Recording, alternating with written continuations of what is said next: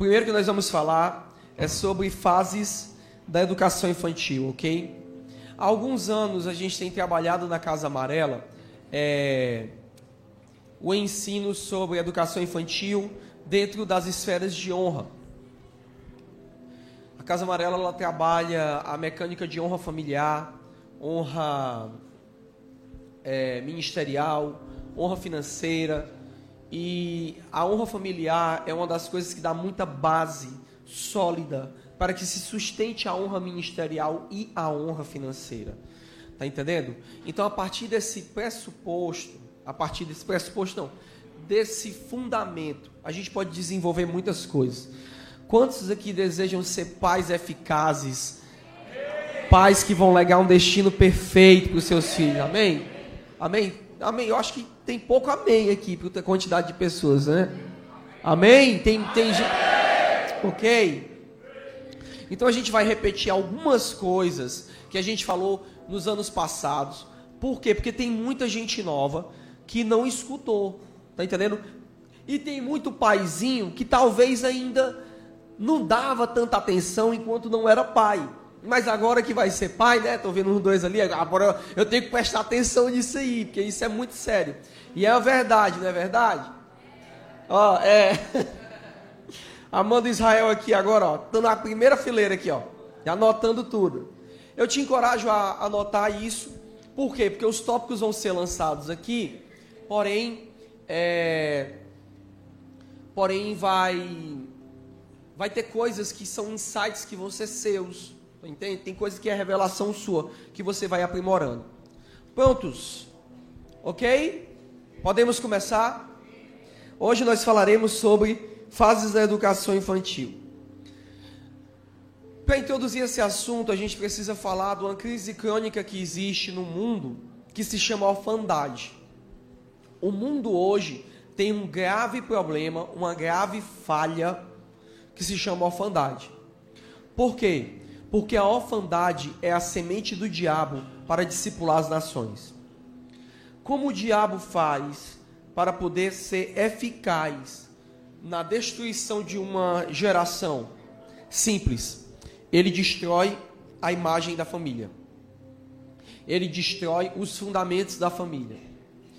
Tanto que a base de muitas ideologias que existem por aí para implantar o seu governo a primeira coisa que essas ideologias dizem é que você precisa destruir o conceito de família tradicional. Daí você consegue subverter a mentalidade das pessoas e elas perdem fundamentos. Eu quero falar com vocês agora, antes da gente dar, entrar nesse assunto com propriedade, como é sério a questão da orfandade nas nações. Eu tenho alguns dados para vocês, que esses dados foram compilados em uma pesquisa no ano de 2013. E 2013, ou seja, eles estão seis anos desatualizados, ok?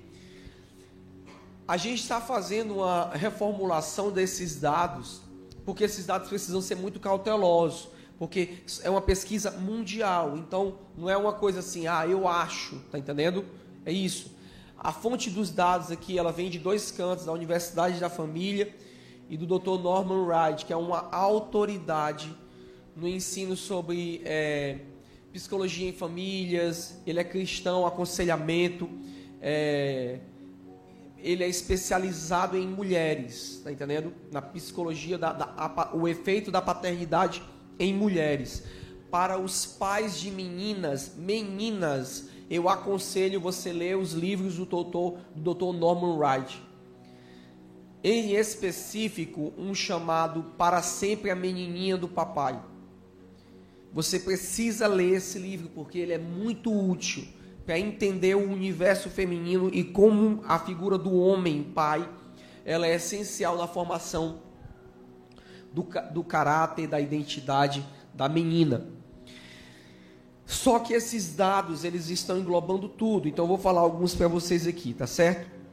Primeiro, numa escala de 0 a 5, filhos de pais ausentes são de duas a três vezes mais propensos a, a fracassar na vida. Tá certo? Segundo, 85% dos desordeiros sociais têm uma má formação familiar ou têm ausência paterna ou materna. Terceiro, 90% das crianças e adolescentes que fogem de casa não têm uma relação familiar sólida. São órfãos ou então as estruturas familiares são frágeis. Quarto, 63% dos suicidas são órfãos. Tem problemas de orfandade ou tiveram má formação familiar.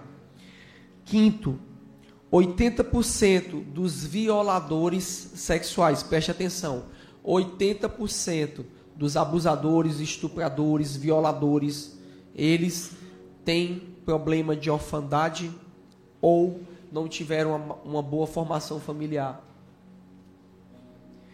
Sexto, 92%, isso aqui é o que mais me assusta. 92% dos casais que se divorciam, 92%, vieram do ambiente de orfandade ou de uma casa que experimentou divórcio.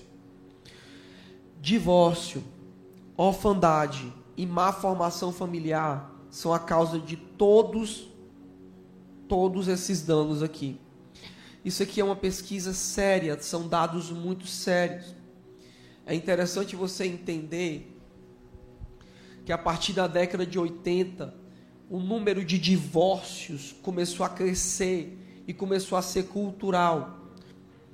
É comum você chegar hoje dentro do ambiente escolar e entre os amigos eles conversam. A maioria deles, na fase de adolescência, os pais são divorciados. Eu não vou fazer isso aqui para gerar constrangimento, mas se eu perguntar quantos aqui são filhos de pais divorciados, ou quantos aqui vieram de famílias disfuncionais, o que é uma família disfuncional? É uma família que ela não é estruturada conforme um modelo e um padrão social correto. O pai, a mãe. Uma família que nasceu, os pais se divorciaram, o filho cresceu com a mãe, o filho cresceu com a avó. Ou então o modelo, o modelo familiar também é disfuncional, porque entendam, o fato de estar casado não significa que é funcional. Por quê? Porque você pode ter um pai e uma mãe, a família disfuncional, por quê? Porque quem coloca as cartas na manga, quem luta pela casa é a mulher. E eu não vou imputar essa culpa à mulher. Porque muitas mulheres estão tendo que levantar as mangas e lutar pela família. Por quê? Porque os homens são passivos, irresponsáveis, choramingam. Só que isso cria uma disfunção familiar principalmente na formação de meninos. Porque na formação de meninos vai acontecer uma coisa: o menino que cresce vendo a figura de um pai passivo, ele também vai ser um produto passivo na sociedade. E quando for na hora de lutar pela sua casa, pelos valores e para estabelecer a sua casa, isso é uma coisa que a pós-modernidade pode querer dizer o que for, mas homem, deixa eu te dizer uma coisa, você vai ter que lutar pela sua casa. Você vai ter que lutar. Eu quero logo te informar uma coisa. Vão ter que te dizer em algum momento da sua vida você precisa reagir. Então, eu prefiro que seja eu. Reaja e lute. A vida, ela não é tão simples. Mas ela pode ser bela, mas ela é dura. Tá entendendo? Eu sou, eu me considero o pastor mais feliz do mundo. Eu sou um homem feliz. Felicidade é um, é um fruto, é um dom. E Deus me deu. Mas o fato de eu ser feliz não significa que é fácil. Talvez eu entendo que talvez um, uma das consequências da minha felicidade é justamente eu entender que não é fácil. Por isso não me frustro. E por não me frustrar, vou levando a vida. Amém? Mas vejam como esses dados, eles são perigosos. Olha isso, gente. 85% dos desordeiros sociais. Então, quando você passa por uma situação do divórcio, você tem que questionar isso aqui, ó. Qual o fruto que isso vai produzir? 90% das pessoas que fogem de casas, elas estão fugindo por quê? Por causa de disfunção, por causa de divórcio, por causa de orfandade. A gente vem numa cultura do Nordeste de homens que engravidam cinco mulheres aí aleatoriamente e tem uma esposa, fora a esposa. Você escuta, eu escutei. Recentemente estava conversando com um pastor e ele falando para mim, pastor, é, é, eu tenho um irmão que eu não sei nem quem é. Ele é um homem com quase 50 anos e tem um irmão com menos de 5 anos de idade. Imagina. Disfunção. Como cresceram? Que produto esse pai gerou para a sociedade? 63% dos suicidas, isso é muito pesado. 80% dos violadores sexuais, 92% dos casais que se divorciam. Ok, então diga comigo: falta de paternidade é uma das crises da sociedade. Então a gente vai tratar agora sobre os desafios da educação infantil. Amém? Então, para poder tratarmos isso, eu quero abarcar logo e atacar o primeiro assunto que é muito importante para mim nessa manhã, para tratarmos isso. Ok? Então eu quero dizer para você que eu não estou aqui para respeitar os padrões morais que essa sociedade estabeleceu, porque são padrões morais muito baixos. Amém? Eu estou aqui para preservar um padrão moral bíblico que pode salvar a vida das pessoas. Pode salvar. Eu não me envergonho do evangelho. Você é quadrado, sou igual à Bíblia. Tá bom? Não tenho vergonha porque as, a nossa sociedade, o mundo ocidental, ele foi fundamentado em cima desses valores. Você precisa entender, muitos impérios no mundo vieram antes de nós. E quando eles entraram nesse ponto degenerativo que nós estamos, de ideologia de gênero, de dissolvimento da, da, da, da família, quando eles entraram nesse padrão, foi o pico da crise que os levou a serem destruídos. Aconteceu com o Egito, aconteceu com a Grécia, aconteceu com Roma, aconteceu com a Babilônia, aconteceu com a Cádia. Todas essas sociedades, quando chegaram na curva da falta de identidade, ou que se chama até uma ativista, Camille de, de, Camille de Plage, se eu não me engano, ela diz: Isso não sou eu, é uma ativista, ativista não, é uma cientista social lésbica que disse isso, tá bom? E ela não é crente. Ela disse isso. Quando essas sociedades chegam na curva, onde não se define mais o que é gênero, o que é homem, o que é mulher, onde a sexualidade começa a tomar conta,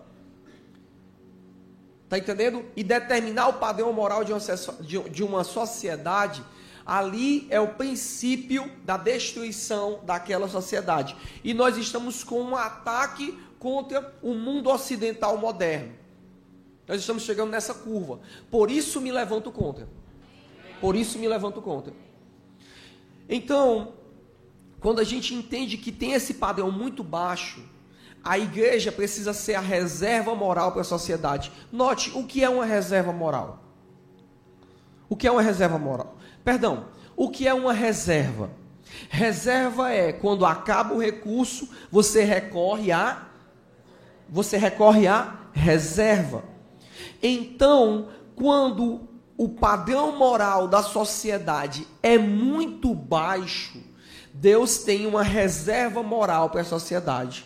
A sociedade precisa voltar à igreja. A sociedade precisa voltar. Nossa, eu estou falando uma verdade muito séria para vocês. E, e, eu, eu veria mais. Se eu estivesse pregando isso na rua, eu teria mais pessoas empolgadas sobre isso. Eu estou dizendo que no mundo abatido, caído, você é a solução para ele. E nós não podemos negociar os nossos princípios. E negociar esses princípios, eu não estou pregando em favor de uma agenda ideológica. Eu não estou pregando nem em favor de uma agenda da direita, de uma agenda conservadora ou coisa desse tipo. Eu estou pregando os valores daquilo que nós cremos, da nossa fé, da Bíblia. E esses valores, eles serão responsáveis para salvar as vidas das pessoas. Segundo Timóteo, capítulo 3, versículo 1 diz: Saiba disto, nos últimos dias nos últimos dias sobrevirão tempos terríveis. Tempos o quê? Os homens serão egoístas, avarentos, presunçosos, arrogantes, blasfemos, o quê? Desobediente. Desobediente o quê? Desobediente aos pais, ingratos e ímpios. Preste atenção nisso. Uma das marcas da destruição e do caos dos últimos dias será desobediência aos pais. A Bíblia diz em Romanos capítulo 13 que todo aquele que quebra a autoridade, desrespeita a lei, atrairá sobre si condenação. Uma das maiores marcas que essa geração nossa carrega é a morte prematura. Se você pegar os índices, principalmente de periferia, você vai ver que os nossos jovens estão morrendo. O maior índice de morte que existe hoje na nação brasileira é de jovens de 13 a 26 anos. Morrem mais do que idosos. Por quê? Porque a Bíblia diz: honra teu pai e tua mãe, teus dias serão longos. Se você não honra, então você precisa entender seu tempo de vida ele é reduzido. Isso é um princípio bíblico. Então nós precisamos entender que a marca da desobediência é uma marca que ela está roubando a vida das pessoas. Não é simplesmente impor às pessoas se submetam, sejam obedientes. Não, é explicar. Ei, a obediência ela tem uma consequência. A consequência é prosperidade. A consequência, a consequência é felicidade. A consequência é êxito. A consequência é tudo isso. Mas a consequência da rebelião vai ser um preço muito caro. Se eu perguntar aqui, quantos aqui perderam amigos por tráfico? Quantos aqui perderam amigos na violência? Quantos aqui perderam amigos em acidente de carro que não eram para ter morrido? Por que morreram? E você vai ver o histórico de muitas dessas pessoas, elas carregavam uma marca de rebelião e desobediência. Amém? Então, eu já entendo a partir desse pressuposto, essas são as marcas, vamos voltemos ao texto Ó, sem amor pela família, irreconciliáveis, caluniadores, sem domínio próprio, cruéis e inimigos do bem. A gente precisa entender algo. Pergunte para a pessoa que está do seu lado. Pergunte assim: Você sabe onde começa a rebelião? Vamos lá. Pergunte. Pergunte para mim agora: Você sabe onde começa a rebelião? Eu sei. A rebelião começa, preste atenção, a rebelião começa na birra. Ninguém é rebelde aos 20 anos, começou numa etapa. E a birra é uma das manifestações do espírito do anticristo. Você precisa entender que quando aquela coisinha linda, fofinha, com bochecha rosadinha, se joga no chão e esperneia chorando, batendo no chão, você precisa entender que ali é uma manifestação primária de uma unção maligna chamada Espírito do Anticristo. Eu quero falar da origem da birra e ela ela, ela tem uma, duas marcas e eu quero tratar com vocês. Primeiro, a birra, ela nasce da natureza pecaminosa do velho Adão. Então não tem nada a ver se a índole da criança é boa ou ruim. Diga comigo, toda criança, ela vai nascer com birra. Por quê? Porque é a natureza de Adão.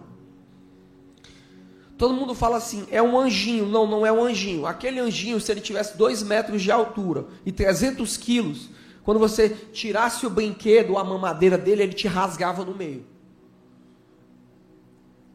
Veja a raiva que eles têm. Começa no mamar.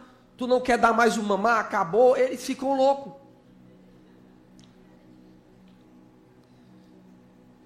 Agora imagine eles com poder, com poder para fazer isso. Eles fariam. Então a birra é algo que já vem da natureza humana. Segundo, a birra também é o reflexo de um comportamento dos pais. Exemplo, gritaria. Por que esse menino grita tanto? A sua casa é um ambiente de gritaria? Como é que você entra dentro da sua casa? Cadê seu? Já entra o ambiente de gritaria. A criança não é pacífica.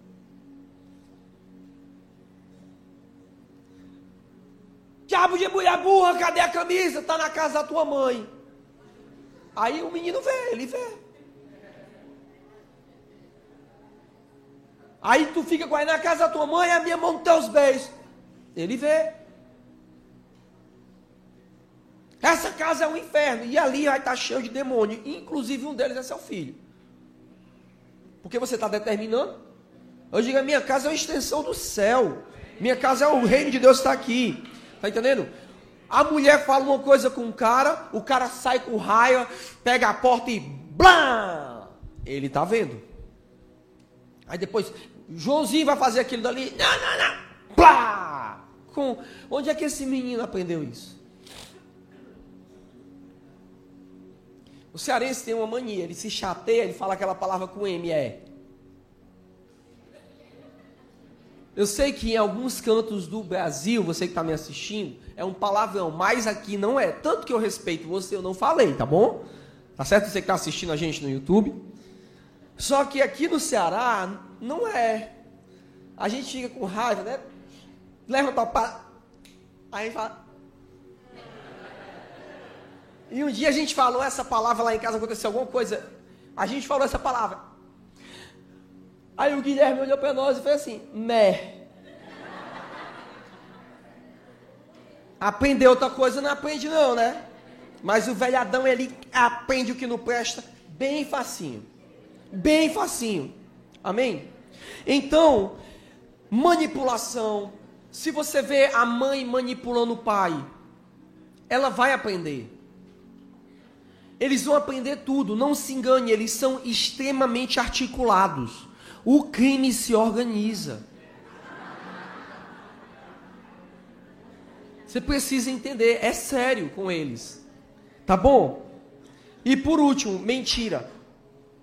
Então, a primeira origem, a origem é do velhadão e a segunda, o reflexo do que ele tem dentro de casa. OK? Aí agora a gente vai entender se você permite que isso aconteça. Você permite. Eu quero te falar das consequências. Não, mas o bichinho, tá bom, vou te falar das consequências, tá bom? Se você permite, se você faz vista grossa, se você acha que o tempo vai melhorar isso, eu quero te explicar a consequência disso, tá bom? Primeiro, não sei se o Gabriel desenvolverá um caráter fraco, aprendeu a usar o choro como arma. Ele aprendeu que tudo que ele conquista, ele conquista pelo choro ele vai se tornar fraco, vai aprender a manipular pelas emoções, vai desenvolver uma coisa chamada síndrome de Peter Pan. Você sabe o que é síndrome de Peter Pan? Diga pessoas adultas, mas que não amadureceram. Você já viu? O cara tem 50 anos. Mas ele não é maduro. Quando você fala com ele, ele é um adolescente. Quando você não dá para ele o que ele quer, ele fica frustrado. Ele faz bico, ele chora, ele, ele, ele, ele faz qualquer coisa. Por quê? Porque ele não passou por frustrações na fase da infância. Adivinha quem é a primeira pessoa a frustrar uma, uma criança? Os pais. Pode ficar tranquilo, eles não vão morrer. Às vezes o Guilherme quer sair porque é, é, assim, se deixar quer passar o dia todo no meio da rua, não. Ou então assistindo televisão. Então quando dá a cota de TV, desliga. É, calma, você vai superar essa frustração. Você vai superar. Te garanto. Vai doer, mas vai passar. Aí ele já olha para mim, vê que não vai vencer, sai e vai inventar outra brincadeira. Segundo,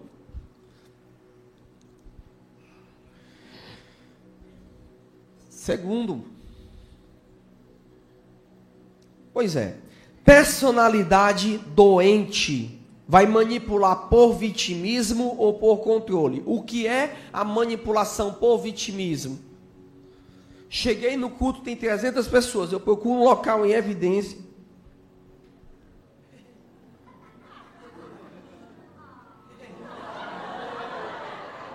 Olhinho do Shrek, do gatinho. Tá entendendo? E eu, o pior é que eu já vi caras, meu um cara com 60 anos de idade, fazendo isso, gente. É, pessoal, é verdade. E é verdade.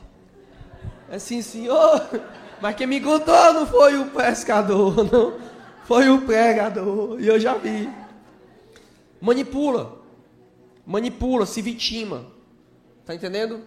Chega dentro de casa, tem o dinheiro contado do mês, aí chega dentro de casa, não dá. Não dá para ele comprar aquela coisa que ele precisa, né, para sobreviver. A camisa nova do time dele, tá bom? Aí entra em casa, que foi? Nada não. Ou manipula por vitimismo ou manipula por controle. Ele traça, calcula e planeja coisas para levar até onde ele quer. Manipula pessoas. Eu tenho muito problema com manipuladores. Porque assim, eu só tenho a cara e o andado de bobo. Mas quando chega alguém querendo armar para cima de mim, eu já percebo. Sabe, aquela pessoa que vem com bajulação, vem com.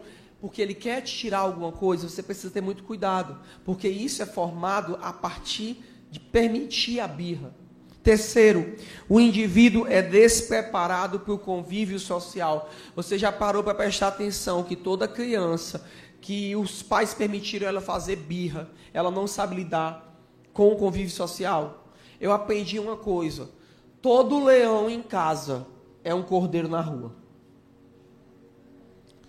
Todo leão em casa dá o dedo pro pai, em casa briga com a mãe, no meio da rua, qualquer cachorro que passa taca a mão na cara dele. É desse jeito. Agora, quando você tem um cordeiro em casa, amigo, na rua você tem um leão. É o princípio básico de menino. Alguém quer apontar contigo, vem um maioral, vem querer, vem um marmanjão querer impregnar algo a partir da, de uma linguagem de violência. Aquela criança que foi disciplinada dentro de casa, ela olha logo assim: Ó, oh, tu não é meu pai, não. Viu? Tu não é meu pai, não. Venha. Entende? E o que é que acontece? Os sistemas são diferentes. Só que a mentalidade equivocada fala muitas vezes assim: Ó, oh, mexeu com você não faça nada não, viu? Neném, o bichinho do papai, viu? Vem para cá. É claro que nós não estamos estimulando a violência, mas são princípios que são verdade dentro de nós. Quando você institui um padrão moral de autoridade sobre os seus filhos, você precisa entender que eles vão criar substância interior. No lado de fora, eles não vão se sujeitar a qualquer coisa. Por quê? Porque eles criaram fibra social.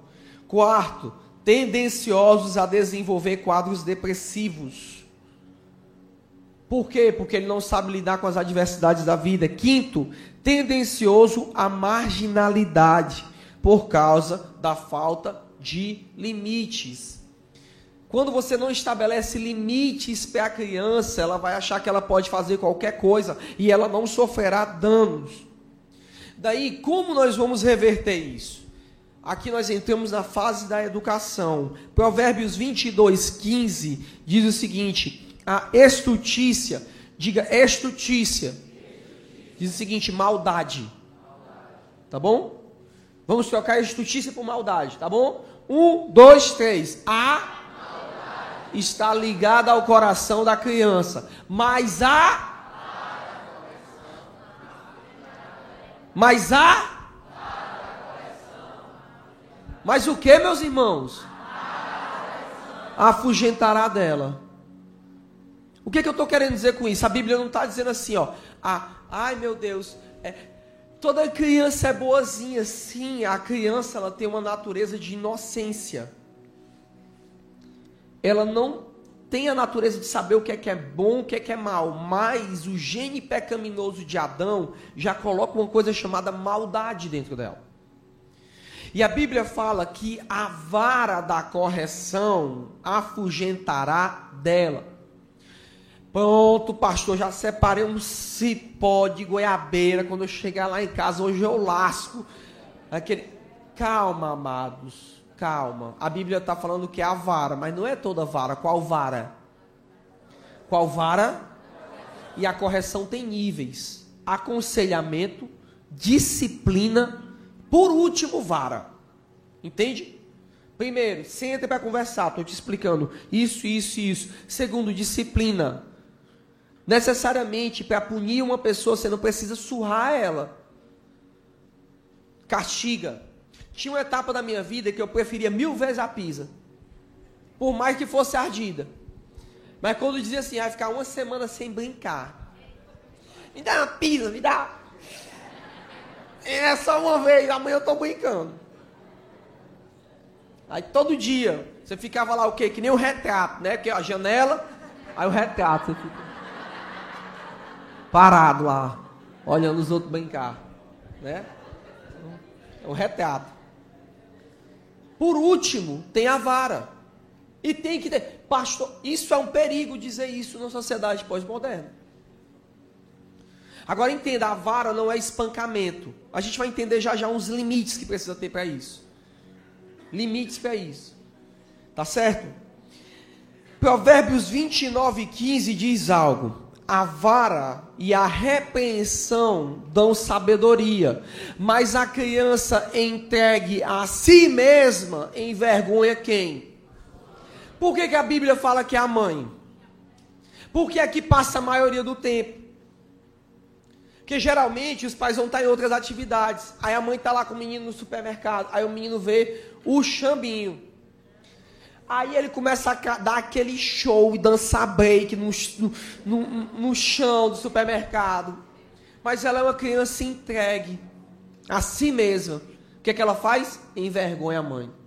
Como eu fico olhando.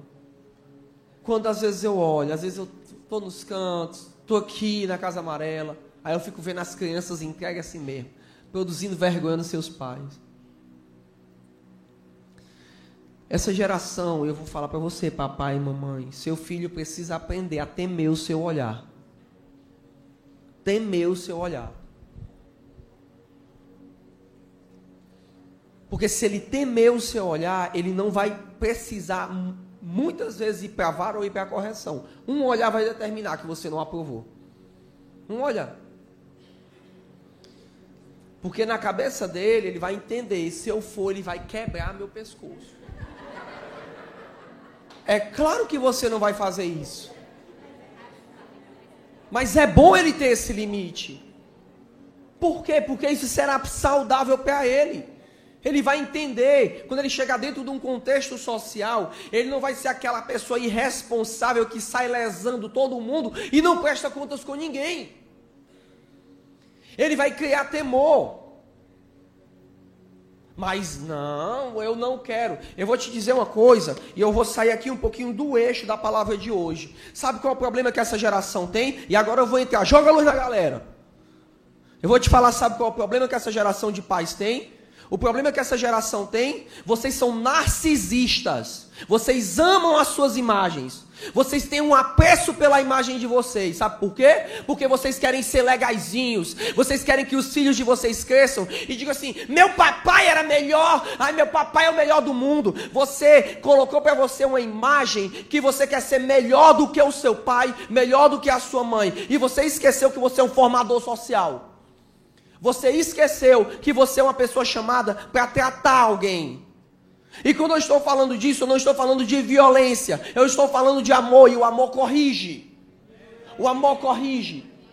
Quantas vezes a minha mãe e meu pai não precisaram de vara para me corrigir, mas uma conversa me doeu mais do que uma surra. Mais. Porque você, quando corrige a criança, ela fica irada, ela fica louca ela tem raiva. Quantas vezes eu levei uma e disse: Eu vou me embora, vou fugir daqui de casa. Talvez você pensou isso. Eu queria ser filho de Fulaninho. Né? É. Só que esse tipo de coisa deu fibra para você. Te tornou uma pessoa de bem.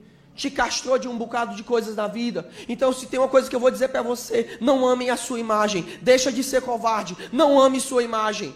Não queira pagar uma de bonitinho. Você não tem a obrigação de ser uma pessoa. Você não tem a obrigação de ser uma pessoa legal para o seu filho. Você tem a obrigação de ser pai. Tem coisas que seu filho não vai entender porque a imaturidade ela é ingrata. Ela é ingrata. Você está corrigindo um adolescente, você está ensinando para ele o princípio, ele tem ira, ele te olha com ira nos olhos, ele não vai entender e não faça força para ele entender. O princípio precisa ser dado e ponto final. Quando ele chegar na fase dos 30 anos dele, quando ele segurar o filho dele no colo, ele vai te procurar no canto e vai te dizer: Obrigado, mãe, obrigado, pai, porque você me ensinou isso porque agora eu entendo, eu sei qual é o valor disso, e você terá formado uma pessoa de valor, e essa pessoa vai conseguir transferir os valores que você plantou nela em outra pessoa. Em outra pessoa. Então, se nós vamos colocar fundamentos para a educação de filhos, a gente tem que começar da forma correta. Não tem a ver com a nossa imagem, tem a ver com a imagem de Cristo. E a própria imagem de Deus, Deus fala uma coisa: Todo aquele que ele toma como filho, ele admoesta, castiga, repreende e açoita. Açoita. Talvez você está aqui foi uma pessoa que você está pagando caro hoje, porque não te ensinaram os limites da vida. Não te ensinaram. Mas não tem problema não. Uma das coisas que Deus me chamou foi ser pai dessa geração. E como teu pai, eu estou te ensinando isso. Amém? Então, entendendo isso, eu quero falar para você de cinco leis da correção infantil. Ok? Como eu posso corrigir o meu filho de uma forma correta? Como usar a vara da correção de uma maneira correta? Ok? Primeiro, faça distinção. Não sei se tem pronto aí, Gabriel. Já no tópico, no tópico final. Faça distinção entre criancice e rebeldia. Tá bom? Porque não é isso. Eita, o menino me olhou torto, vou matar o menino. Não, calma. Faça distinção. Ele é, ele, é, ele é uma criança. Você precisa entender. Às vezes, o meu filho esperneia. Mas é por quê? Porque ele é criança, ele não sabe lidar com o som dele. Às vezes eles choram e não querem nada, eles não sabem lidar com a fome. Gente, eles não sabiam nem arrotar. Eles precisavam de alguém para ajudar eles a soltar pum. Você sabia que você tem que aprender a dormir? E eles geralmente até os dois anos não sabem isso. Por isso que muitas vezes você vai ver eles cansados, eles estão fadigados, mas eles não conseguem dormir. Por quê? Porque tem uma lição que só adulto sabe, que para dormir, primeiro você tem que fingir que você está dormindo. Você finge, aí você dorme. Eles não sabem. Vai dizer que você aprendeu essa agora, né? Aprendeu essa agora. Tem que fingir. Então faça distinção. Não tenha pressa. Tá entendendo? Observe primeiro. Não seja precipitado. Segundo, isso a gente falou na semana passada. Toda correção deve gerar aprendizado. Se não houver aprendizado, se não houver aprendizado, se não houver aprendizado, não é correção. Terceiro, a punição deve ser adequada ao delito. Tá bom? Papais e mamães, vamos entender uma coisa. Eu era adepto da regra do 3, mas hoje não sou mais. Como é que é a regra do 3? Errou uma vez. Errou duas vezes. Quando chega a segunda, passou a cega, findou o verão e você não está salvo. Porque vai acontecer a terceira. Né? Na terceira, aí você vai para a sala do julgamento final. Só que isso é equivocado, porque o pai ficou o mês todinho. O menino jogou veneno no cachorro do vizinho, o cachorro do vizinho morreu. O menino brincou de bola, se sujou na lama, chegou em casa, fingiu que tinha tomado banho, quando foi de madrugada tu foi olhar, ele estava lá, porque eu não sei porque que menino não gosta de tomar banho. Eu não sei porque que criança não gosta. Aí ele vai dormir todo, só lavou só as orelhas, pescoço. Bom, não sei porquê, eu não sei. Eu não sei. Aí ele fez. E ele foi o mês inteiro produzindo, produzindo, produzindo. Quando chega no final do mês, tu pede para ele trazer uma garrafa de suco de laranja e ele traz a de suco de acerola que estava dentro da geladeira. Então tu já está acumulando o mês todinho, tu se levanta. Menino Satanás! Pega o menino e surra o acumulado bolão do mês. Então ele apanha naquele momento por causa de um mês. Ele não vai entender que ele está sendo surrado por causa de um mês. Na cabeça dele, ele vai processar que ele está sendo surrado, porque quando ele erra o suco, o pai dele acerta ele. Havaiana de pau. Lembra a Havaiana de pau, aquele desenho? Eu aprendi que quando o Corinthians perde, a culpa é minha. O pai dele pega a Havaiana de pau e tá na cabeça dele. Tá entendendo? Então ele vai entender qualquer coisa. Tá certo? Entenda, a punição deve ser adequada ao delito. Quanto mais grave, mais severa a punição. Quanto o delito menos grave, menor a punição. Tá certo? Precisa entender isso. Quarto, a ofensa contra uma, contra uma pessoa ou propriedade exige uma retratação. Como assim? Chegou a festa de final do ano, como todo ano chega. Daí reúne todos os primos. Tá ali aquela casa de praia, tá todo mundo lá. Porque aí todos os primos, menino, menino é ladrão.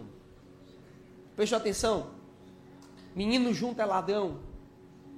E assaltante de quê? Geladeira. Aqui, ó, o espírito da identificação está começando a vir. Sou alguém aqui. Alguém? Certo?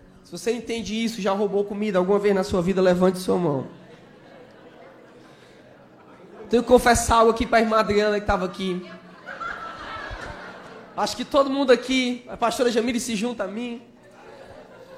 Que a gente era criança ali e tinha a cantina da igreja, já vamos saber isso. É quando a gente tiver a cantina da nossa. Eu sei, não fala não, não entrega mais o creme não. E o pior é que os cúmplices do meu, do, do, do meu crime, Mariana, eram os meninos, o Lucas e o Luiz. Porque eles é que sabiam, e a mãe guarda aqui. Aí nós comemos a salsicha. Era o Giovanni, também tu, Giovanni. Misericórdia. Todas as crianças daquela igreja roubavam. Aquela ali. Que o menino tem disso. Tá entendendo? O que é que aconteceu? Chegou o final do ano, tem as crianças. O que é que aconteceu? Não é porque o menino faz isso que pronto, ai meu Deus, agora vai ser assaltante do Banco Central. Não. Calma. Entenda, lembra o que eu disse? A estutice está ligada à alma da criança. O que é que sai? Ela sai da, com a vara. Tá entendendo? Aí a vara da correção. São esses três níveis que eu falei para você: a conversa, o castigo e a vara. Tá certo? O que é que acontece? Esse grupo de primos chegou no final da festa, no, antes da festa, pegou os refrigerantes e saíram para a rua e chamaram os amigos à rua e beberam todos os refrigerantes da festa. Tá entendendo? E a festa vai ser amanhã. E o que é que acontece? Chegou a hora de da festa. O que é que tem? Não tem. Qual a atitude que o pai teve? Chamou todos eles e ele poderia chegar e simplesmente brigar e deixar por fora. Entenda uma coisa: todo, diga comigo, todo prejuízo social, todo prejuízo social. Precisará, de precisará de reparo. E a gente tem que ensinar, ainda que seja criança, tem que ensinar. O tio chamou eles e disse: eu vou comprar os refrigerantes, mas vocês vão pagar. Vocês vão trabalhar a semana que vem inteira juntando reciclagem para poder pagar os refrigerantes que vocês beberam. E ali aquelas crianças trabalharam, ganharam mais. Compraram refrigerantes para eles, ainda compraram os refrigerantes que tinham tirado. ali ficou uma lição. Quando eu causo prejuízo a alguém na sociedade, eu ressarço. É por isso que a gente tem uma geração que a gente deixa o carro estacionado no shopping, o cara vai dar ré, bate e vai embora. Por quê? Porque não foi ensinado que precisa de reparo social. Estão comigo? Quinto, se houver prejuízo financeiro, a criança precisa ajudar a restituir o que nós falamos aqui. Amém? Se nós seguirmos esses princípios, Isaías 65, 23 diz: Que colheita nós vamos ter? Não labutarão inutilmente, nem gerarão filhos para a infelicidade, pois serão um povo abençoado pelo Senhor. Eles e os seus descendentes. Deus abençoe sua vida. No segundo tempo a gente volta já já. Amém?